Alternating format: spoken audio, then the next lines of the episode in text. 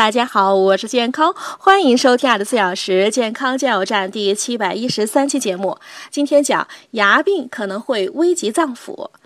当您患有中风、心脏病、胃病、糖尿病、肺炎、贫血、风湿病等疾病时，当儿童出现面部发育不良时，当男子丧失生育能力，经多方治疗无效时，不妨检查一下口腔。您肯定会问，口腔疾病怎么会影响到相距甚远的其他脏器呢？其奥妙在于，病灶类的病原微生物或毒素可通过血液循环向体内多个器官迁徙。因此，当您患有上述疾病而又持续治疗无效时呢，不妨请口腔科医生看看是否存在病灶，并给予正确治疗，说不定能收到意外的效果。对于口腔保健呢，平时我们就该重视，比如早晚刷牙、饭后漱口、使用牙线、定时洁牙等。同时呢，定期看牙医，有病早治，及时消灭可能存在的口腔病灶。